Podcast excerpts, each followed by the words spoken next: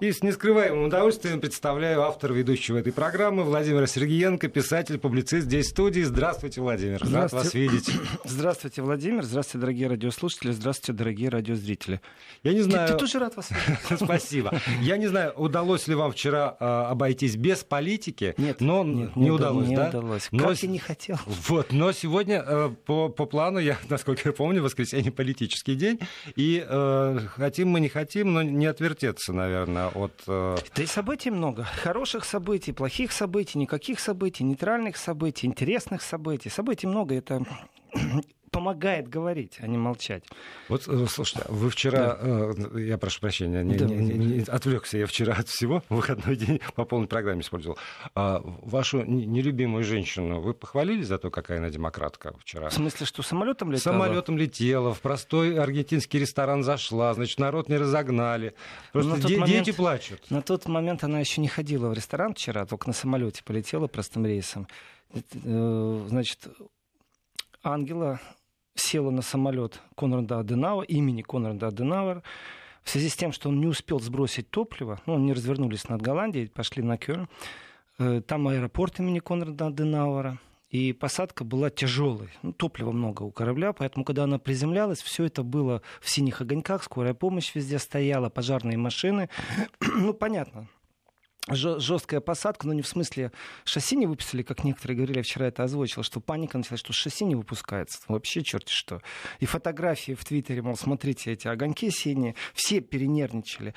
Э, Насчет демократизации, знаете, когда Папа Римский летит в самолете тоже нормальным рейсом, вопрос звучит о том, насколько сильно его пиарщики подготовили этот э, полет, насколько сильно э, все, кто сидели рядом с ним, справа, слева, спереди, сзади, имеют отношение э, к какому-нибудь святому ордену и прочее. Эти разговоры были. Насчет Меркель согласен, здесь не было заговора. Взяли первый рейс, который был возможен. Печальная ситуация с собственным авиапарком. Просто печальная. Печально. Меня, меня тоже потрясло. Ну хорошо, один самолет нет, но, но еще, может быть, как еще нам- один. Нам вчера один радиослушатель сказал, надо было, чтобы Владимир Владимирович ее взял с собой. Ну, приземлился, взял по-джентльменски. Ой, я думаю, некоторые злые языки подавились бы после этого в информационном поле. Э, Демократизация в определенном смысле слова, вот без охраны в другой стране, я думаю, Меркель себе такую вещь во многих местах не может позволить в Европе. Просто бы не позволила. Где-то в Латинской Америке почему бы и не позволить с минимальным количеством охраны, не закрывая ресторан, зайти. Э, Это комплимент аргентинцам, значит, страна цивилизованная. Это комплимент Меркель в том числе. Ну, перед пенсией, кому она нужна? Так, давайте так уже. Ну, все. Сегодня нич- меня не было Осталось полтора года. кажется, несколько то месяцев. Не дотянет она. Дотянет, не дотянет, дело такое. Ну, Они- К сути, давайте к сути. К Вот сути. к Не любовь, сути. не любовь не иссякла, я выяснил, а теперь к сути. да. Э, Из-за того, что она опоздала, очень интересно было наблюдать, как комментируют все. Одно дело, ты опоздал на ужин. Ну и ладно, да и бог с ним. Ты опоздал на балет. Да и ладно, бог с ним. Ты опоздал на разбор полетов, когда идет Рубиловка, когда все ждут, что ты тоже что-то скажешь. Если ты потом прилетела, получается, тебя никто не спрашивает.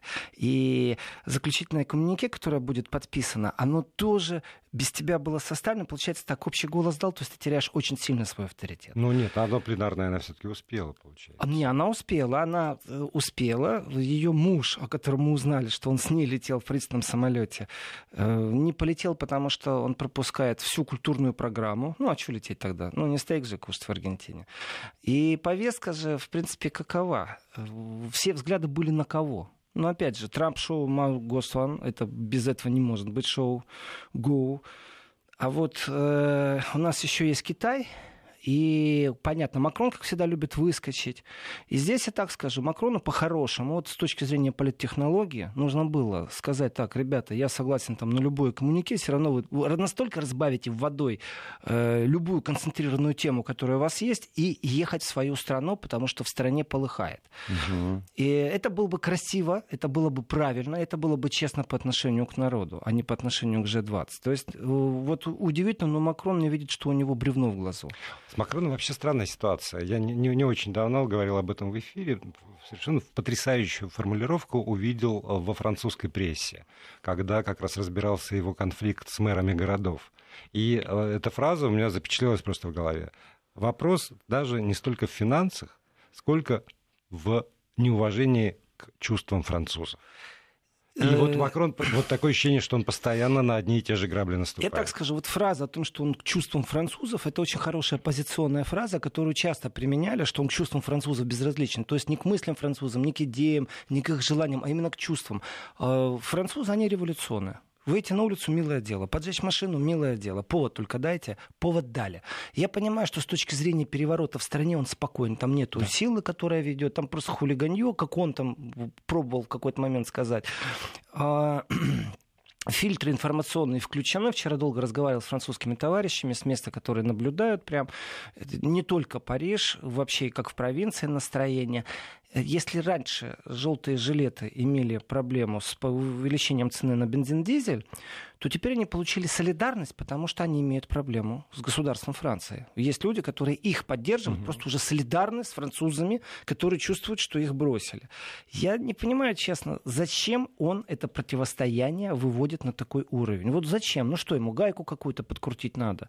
Либо он действительно плевать хотел на как вы говорите, э, чувство, чувство французов, э, увлекшись европейской моделью и своим собственным бонапартизмом, угу. вот отражением себя, как Наполеоном, да. Э, либо недооценивает, что может произойти. А это очень просто. Военное положение, понятное дело, можно ввести там, на неделю, на три дня, на месяц в определенных участках. Но есть простая вещь, очень простая вещь. Вот, Владимир, где вы празднуете Новый год? Скажите, пожалуйста. Как обычно. Я иду на новогодний концерт филармонический, а потом с друзьями. Ага, вот как обычно. А вот я, например, точно знаю, что я не в Париже его праздную. Почему? Потому что, ну, не хочу я в Париж а ехать, если там такая Париж, атмосфера. Да. Нет, я просто никогда И не праздновал в Париже. один из вариантов рассматривается, что делать в Париже на Новый год. Вот ответ теперь такой. А там нечего делать. Париж очень сильно зависит от присутствия туризма. Это действительно так. Я понимаю, что французская экономика хороша, но Париж как город, как муниципальный объект, он зависит от э, туризма. Не просто так они деньги доплачивают, чтобы э, в крутых фильмах люди говорили о любви именно угу. в Париже или на фоне Эйфелевой башни или других достопримечательностей, которые ассоциируются с Парижем. То есть Париж как город, он страдает от этого. Я не поеду в этот город, если там такое творится. Зачем мне? Вот зачем мне? Не пройдешься по Шанзелизе, чашечку кофе не выпьешь. Почему? Французы говорят, приедешь, желтую жилетку возьмешь. Я говорю, тоже не хочу, потому Слушайте, что ну ваши полицейские, они известны в Европе, это тоже французский взгляд, они известны в Европе особой жесткостью, они не разбираются. Вот первое место... Ну вот 17 журналистов, 17 журналистов пострадали. Вот я дам первое место по жесткости, конечно, австрийской кобре, это, это вообще не, не обсуждается. Австрийская кобра, которая вот выезжала в Гамбург помогать справляться с хулиганами. Ну, вроде как с хулиганами, с протестующими, давайте честно. Второе место — это глобально вся французская полиция. Она очень жесткая, она не разбирается. Очень многие не хотят с ней вступать в конфликт в любой. Но если вы уж француза зацепили, то он начнет качать права, начиная с Первой французской революции. Он вспомнит о том, что существует братство, свобода, равенство, и будет мозг выносить как надо. Все участки ты не наполнишь протестующими. Насчет журналистов, это опять же, э, мне не нравится модель, когда Россия начинает говорить, а вот смотрите, что у них, а у нас вот получше. Ну, какой-то такой момент оправдания, вот как у них там. Я, честно говорю, во Францию, вот вчера с друзьями говорил, до этого в эфирах говорил, печенье туда отправлять надо, в большими количествами, и поддерживать волеизъявление народа. Демонстративно это надо делать. Если бы к нам еще приснились китайцы, например, вообще была бы прелесть. И раздавать печенье прямо вот на триумфальной арке. Слушайте, и... они уже эклеры сделают в желтых жилетках. Какое печенье? Я понимаю, но в этой иронии достаточно грустно и печально. Конечно. Мы прекрасно знаем, как и кто работает. С точки зрения силовиков, по поводу демонстрации, по поводу подожженных шин, э, подожженных э, автомобилей. Э, Разгромленного музея Триумфальной арки. Вот я этого простить ему не могу. Протестующим или полиции? Протестующим. И полиции в том числе. Потому что э, э, я, я сегодня по этому поводу булькал здесь в эфире. Одно, ну, хотя бы можно защитить национальные достояния? Ну, не, ну нельзя. Какие-то какие вещи невозможно. Музеи нельзя э, громить и нельзя грабить. Владимир, музей. Запад сходит с ума. Между нами только, да? Вот никому, пожалуйста, я вас умоляю, никому не говорите, что это я вам сказал. Если я вам расскажу историю, ну, как Запад сходит с ума, вот доказательную базу, вы мне скажете, да, действительно это так.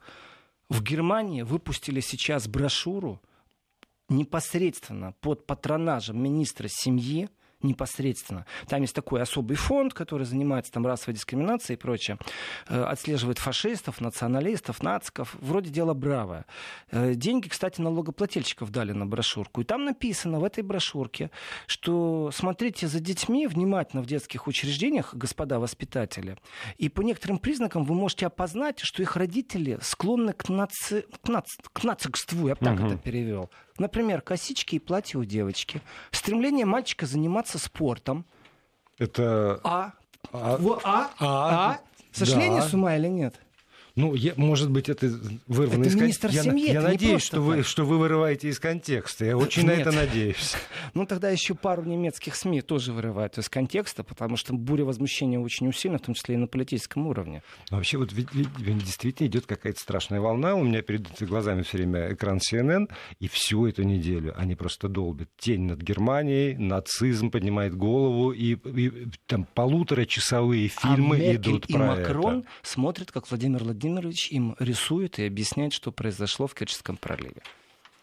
Они больше не интересуются внутренними проблемами страны. Они совсем оторвались от народа. Вот мы это глубокое мнение. По поводу э, Меркель, Макрона и немецких политиков, и, и других немецких политиков, не только Макрона, а сразу после выпуска новостей Владимир Сергеенко с нами. Еврозона. Продолжаем программу. Владимир Сергеенко, писатель-публицист, здесь в студии. Владимир, у меня к вам сразу вот э, вопрос. А, Давайте. Сегодня, Не сего, сегодня ТАСС э, приводит слова бывшего э, главы Министерства иностранных дел ФРГ, бывшего министра экономики, бывшего вице-канцлера э, Зигмана Габриэля. Габриэля по поводу э, того, что что, я, я процитирую лучше по ТАСС, я думаю, мы не должны позволить, чтобы Украина втянула нас в войну. Украина попыталась это сделать. Ну и э, в, в Тагишпиль э, там более развернутая есть цитата по поводу того, что вот призыв Украины э, Германии ввести свои корабли в, в Черное и Азовское моря, использовать свою военную силу. И, э, в общем... Отвечаю, я понял. Да. Отвечаю, да. Значит, Зигмар Габриэль лапочка в данном случае, яркое подтверждение тому, что не все сошли с ума на Запад, и Запад не сходит с ума, есть здравомыслящие политики. Я вчера говорил, и это усиление даже того, что я говорил. Он дал расширенное интервью НТВ, НТВ, если правильно говорить по-немецки. Это новости в телевизоре, которые обновляются там каждые полчаса, лента новостей в петле. И он не только об Украине и России говорил, он говорил и об Америке. И здравомыслие как раз подтверждает, очень усиленно, кулуарно, вот действительно это кулуарно, говорили о том, что Украина а, втягивает Германию, и не дай бог она сможет это сделать, и мнение очень сильно так э, обострялось э, именно депутатов, э, сотрудников МИДа, что обращение украинского посла непосредственно к правительству Германии, к Меркель, мол, дайте военные корабли нам, дайте военную помощь, это непосредственно втягивание Германии в войну. Да. Это было кулуарно. Но кулуарная вещь, знаете, такое, ну, мнение. Ну, мнение кого? Ну, хорошо, это не совсем э, среднестатистический бюргер Германии, это все-таки элиты. МИД, депутаты, это уже, уже ближе к власти. Но, тем не менее, власть может принять свое решение. У нее большинство есть в парламенте. И Меркель может психануть и сделать что-то свое. И, конечно, есть определенный страх. Вот нужно рассматривать два варианта. А что делать, если Меркель реально выступит и скажет, да, надо посылать корабли, да, нужно встать просто рядом, расчехлить пушки и смотреть, как Украина туда-сюда ходит. Вот но, но у Меркель нет э, права решения, она все равно должна с парламентом согласовывать. У нее большинство в парламенте. Пока что у нее коалиция, все в порядке. И это большинство э, абсолютно готово разделить вот, подобную точку вот, зрения. Вот. У нее большинство не ее партийное вот. большинство. У нее есть противовес в виде Габриэля партии, ну не само Габриэля, а его партии. СДПГ, и, да. И противовес в виде Зейхофера с партии Христианский союз из Баварии. Ну, как раз Христианский союз, они достаточно консервативны, они могли бы проголосовать за что угодно, я считаю. А вот с точки зрения свободных демократов, э, социальной партии Германии, они легко вот просто легко бы все дружно проголосовали против. Почему? Потому что такие киты, как Габриэль, в том числе, и это интервью очень важно и очень вовремя появилось, чтобы ни у кого в мыслях не было, что России что-то нужно показать, доказать. Вот это важный момент, атмосферно важный момент.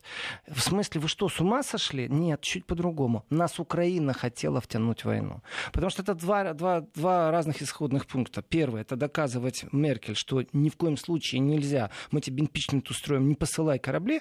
Совсем другое дело, обсуждать Украину хотела нас войну вселить. То есть это две разные вещи. Меркель не приняла решение, понятное дело, даже не лоббировала решение э, послать что-то, э, хоть что-то в Черное море. Э, но давайте представим себе вот самый худший сценарий. Она не куда-то там звонит, в Великобританию, Макрону, само собой, и потом в Великобританию. И говорит, давайте символично э, пошлем туда хоть что-нибудь. Америка подарила Украине корабли. Э, вот эти корабли там теперь троллят российскую армию, российский флот и вообще всю Россию, создают инфоповоды. Э, давайте просто нейтрально пошлем и будем наблюдать. Это была бы безумно сильная эскалация. Было однозначно заявлено, нет, этого не будет. Но изначально, вот где подчеркнуть информацию? У меня нет доступа к телу Меркель. Ждать, пока выйдет Зайберт, и всем объявит, это глава ее администрации, всем объявит, что вот такое решение было, с ума можно сойти. Э, особенно, когда Украина говорит, на нас напали, на нас напали. И помогите нам, пришлите корабли. Обращение посла это вещь серьезная. Mm-hmm. Это структурная вещь, это протокольная вещь. Это, это даже не твиттер никакой. Это, да. это, это обращение было. И посол, понятно, это официальный представитель государства. Он обратился с этой просьбой. И Габриэль именно как Кит, как э, человек весомый в партии, э, его заявление, оно демонстрирует не только его мысли, оно и настроение в партии. Вот не дай бог Германию втянуть э, в войну. Мы исходили, что вот в разговорах с друзьями, с раз, разного уровня друзьями, то есть начиная от журналистов, писателей, философов, люди, которые решения не примут, но могут создать общественное мнение. А что делать в случае, если это вдруг произойдет? Давайте на шаг вперед заглянем. Очень просто, надо выводить на улицу людей. В Германии, между прочим, движение за мир, которое полностью подкошено, оно, вот, ну, оно так сдулось давным-давно. Но ведь Германия славилась именно мир Шамимара, когда миллионы выходили на улицы и требовали. И если искра загорится, вот это движение, оно будет в секунду возрождено, потому что они внутри не хотят войны в этом отношении. Я уже молчу про Россию. Вы знаете, вот это то, о чем я думаю последние несколько, не знаю, лет, уже месяцев. И вчера я получил еще один повод об этом задуматься. В Москве дала а, концерт великая, с моей точки зрения, певица Джойс Дидоната а, с программой «Не просто так себе война и мир» она называется. А, у нее два года она ездит по миру. Два года она в разных странах, в разных городах, на разных концертных площадках поет программу, где есть первая часть «Война», вторая часть «Мир» на основе барочной музыки Персела и Генделя. Ну, так, может и, быть. и что с этим концертом? А, помимо всего прочего, каждый, приходящий на концерт, у себя на кресле обнаруживает конверт, а, озаглавленный «Вам от Джойс Дитоната». И да, там внутри есть обращение, ее размышления о, о мире, о войне, о том, что э, в современном мире э, эта тяга к войне, э, разговоры о войне слишком активизировались. И такой вопрос, обращенный каждому из, из зрителей и слушателей. А, ответьте, на вопрос, ответьте мне на вопрос, вот так вот. И там ящики стоят, куда можно это сбрасывать. Ответьте мне на вопрос, как вы себя, как лично вы себя чувствуете в этом хаотическом стремящимся к войне, в общем, мире. И э, я, я, я секундочку, я, я закончу. Да, и поскольку это, это два, два отделения, одно вот война, другое мир, э, отвлечемся от ее роскошного вокала, от прекрасного оркестра, там, от всего на свете. Но просто я поймал себя на том, что вот это вот отделение война, оно, знаете, оно драматично, экспрессивно, оно такое очень по форме активно, в отличие от мира. И понравится войной понравится людям, публике. Вой... отделение войны? Войной. Пусть это будет, не знаю, барокко, пусть это будет музыка, пусть это будет политика. Понравится войной, агрессией. Легче, чем миром. Легче, легче чем миром. Ну, легче, потому что призывающий к миру что... вялый. Владимир, тяжелый больной вопрос, потому что мир удержать намного легче, чем войну, намного тяжелее мир удержать. Я согласен, вот пусть меня эти либералы прям на, на крест поставят, привяжут и пытать будут. Я согласен с Путиным. На Украине есть партия войны. Вот он правильно говорит, она есть эта партия войны. Не только При этом на Украине. им плевать на человеческий ресурс, им плевать на то, что они не в состоянии воевать, они не в состоянии. Но у них есть эта партия, это идеология, это философия. И желание, э, очень удивились некоторые люди, я же как раз из Киева, когда все это было, я из Киева вылетал, очень удивились, что в сообщениях и в первых, вот первые часы было как, товарищи, а а НАТО-то с нами. Ура! Нету никакого НАТО с нами. Европы с вами не будет. В этом отношении Габриэль сказал, что он, он же как? Он же не просто сказал, что Украина, это факт, что по его мнению Украина конкретно, вот дословно, э, что Украина да попыталась втянуть в войну Германию. То есть это его фраза. Ну, точно так же он Россию критикнул, что действия России не совсем совпадают э, с правовым полем, там, с международным правом. Он критикнул, но он ну, сказал, это две разные вещи. Да, действия России, да, это две разные вещи. Абсолютно. Действия России давайте будем обсуждать, каждый выставит свою базу доказательно. Это две разные вещи. Совсем другое. Если мы побежим, будем кричать война, война, дайте нам корабли, ракеты, вперед, поднимаем самолеты. Вот что сделала Украина. А вот это уже провокация, хоть и дешевая, дешевого порядка, но очень большого уровня. И похвала Габриэля Меркель, что, что она там вот, ну, будет за политическое урегулирование, на самом деле, честно скажу, у Германии нет возможности, вообще нет возможности э, послать что-то серьезное куда-то серьезное. Ну, нет у нее возможности. Это раз. Два. У нее нет инструментов, которым она могла бы влиять ни на Украину, серьезно так, э, ни на Россию. То есть Германия в этом отношении ну, должна быть такой такой мягкой губкой дипломатической, которая готова разговаривать с любой стороной и пробовать убеждением вот силой убеждения как-то к чему-то там привести. Но инструментов у Германии нет. Единственный инструмент, который у нее есть, это либо встать в ряды со всеми и истерически кричать «давайте, давайте, накажем Россию», чего она не делает и не будет, я думаю, в ближайшее время делать, как бы ее не подводили к этому. И второе, нужно понимать, есть грубые политические ошибки. Попробовать Германию пытаться втянуть в войну любым способом.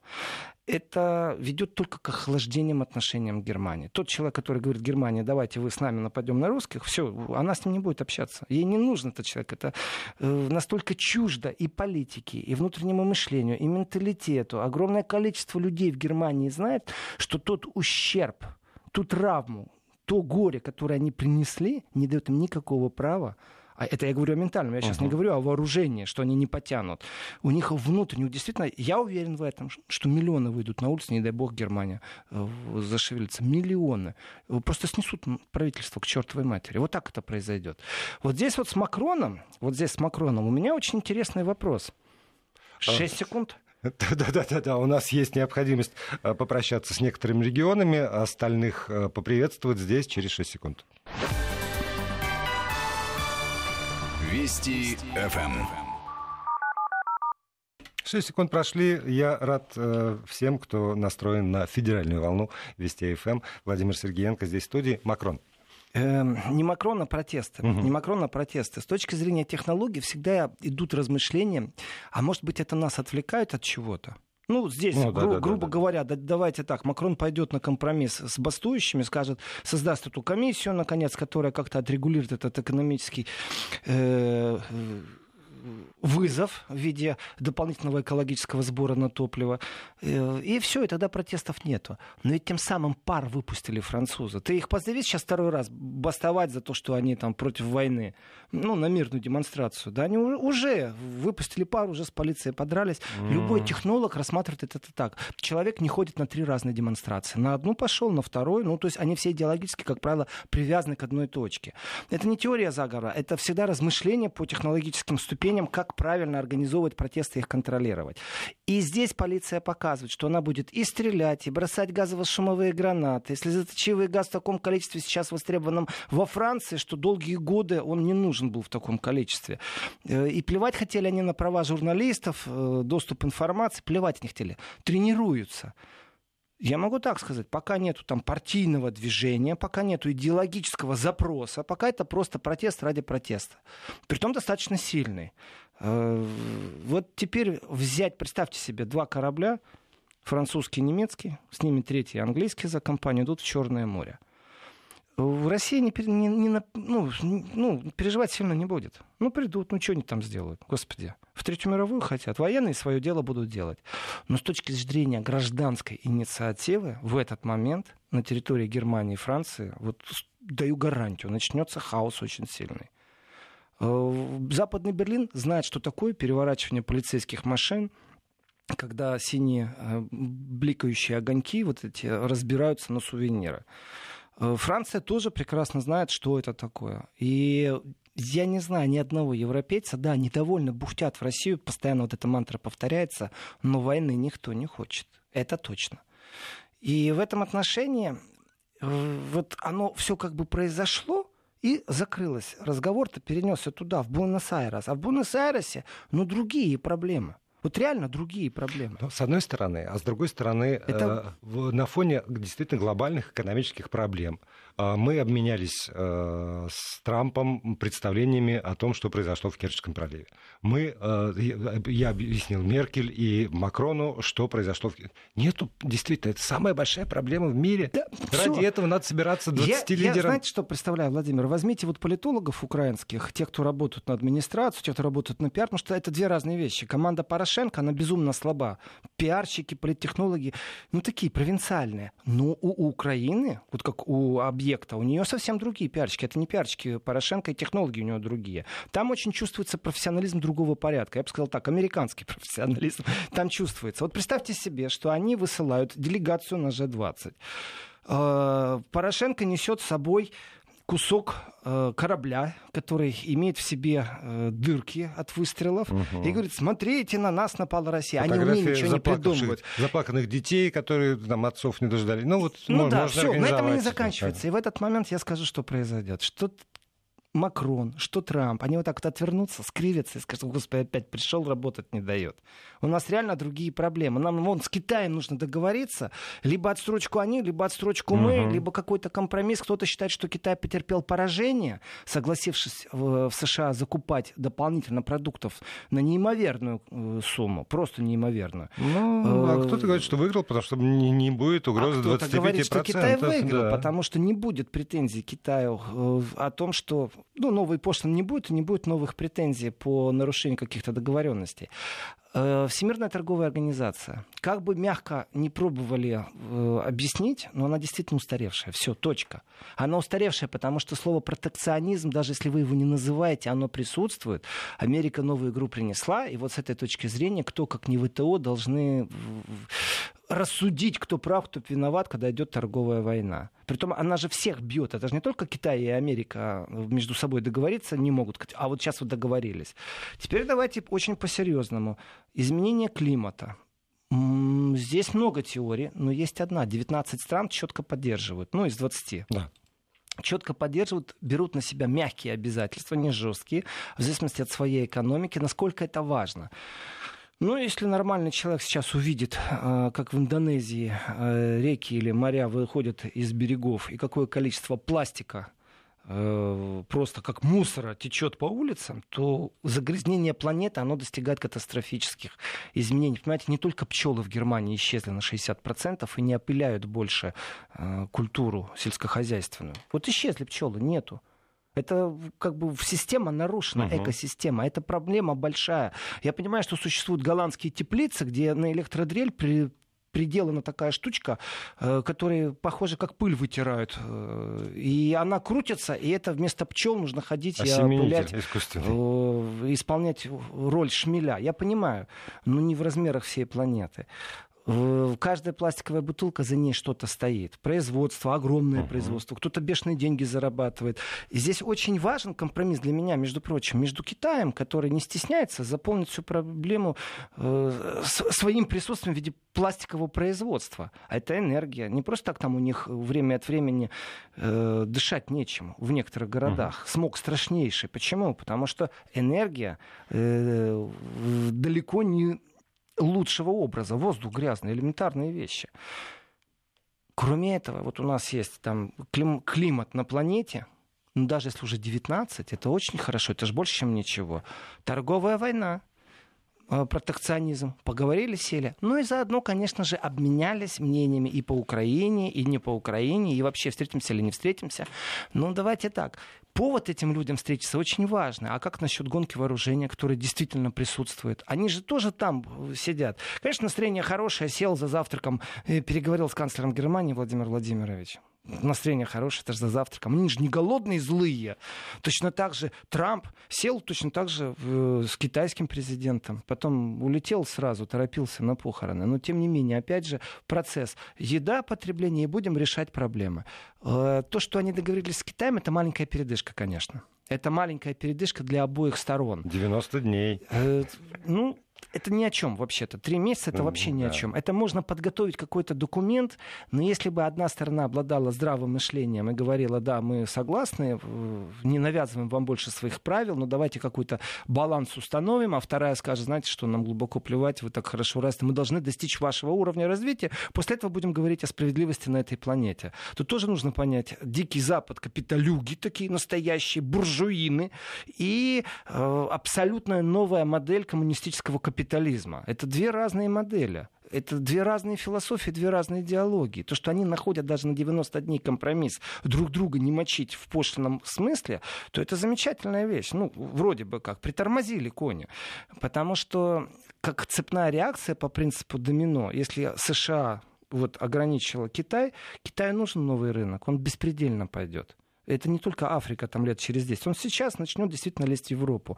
И Европа забудет про то, что у нее есть Америка. Америка очень сильно назад откинется в этом случае. Они успели переговорить, они успели, там это заключительное коммунике, это, конечно, минимальный э, баланс, который они достигли между собой. Ну, такой... хотя бы какие-то векторы. Ну да.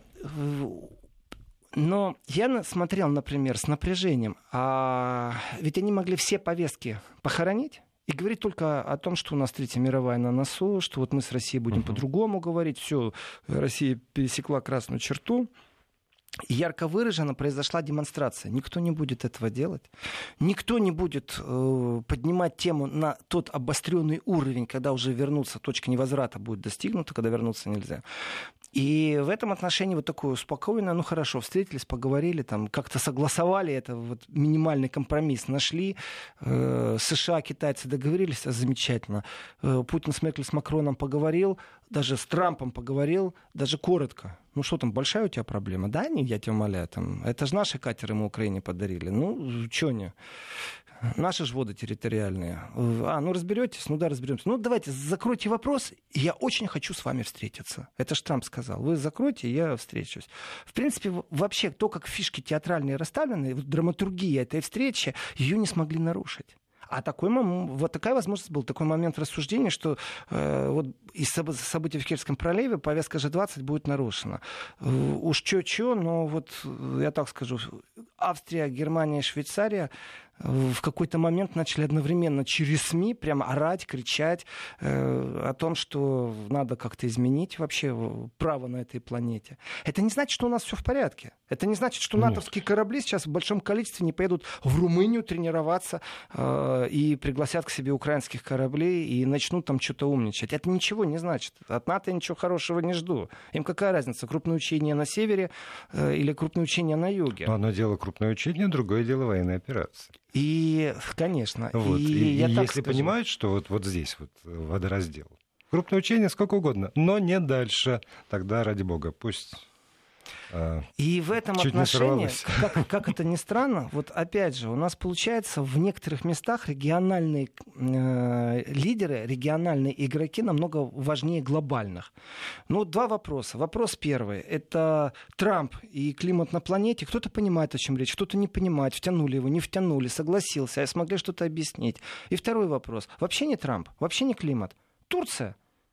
Турция, как игрок, который присутствует в Черном море, как страна, которая с Россией в партнерских отношениях по Сирии, как страна, которая закупает оружие у России, как страна, которая тоже может быть посредником. Правда, как посредника никто не захотел Турцию э, насчет кильского проплита. Все-таки есть у нас нормандский формат и, например, просто Турция. Да, ну, да, но разговор, этот телефонный разговор Порошенко с Эрдоганом, э, когда состоялся, я несколько напрягся. И потом вот эти слова Эрдогана про то, что этот конфликт нужно разбирать в рамках четверки, то есть минского формата, Германия, Франция, Украина, Россия. И это как раз вот такой Отодвинулись. От... Да, я дистанцирую себя. Вы там, Но, а, по... а я, Эрдоган, от этого конфликта дистанцируюсь. Я думаю, что Порошенко думает, что ему все корабли дадут, и все потанцуют под его дудку. Я прошу прощения, пересидели. Продолжим потом.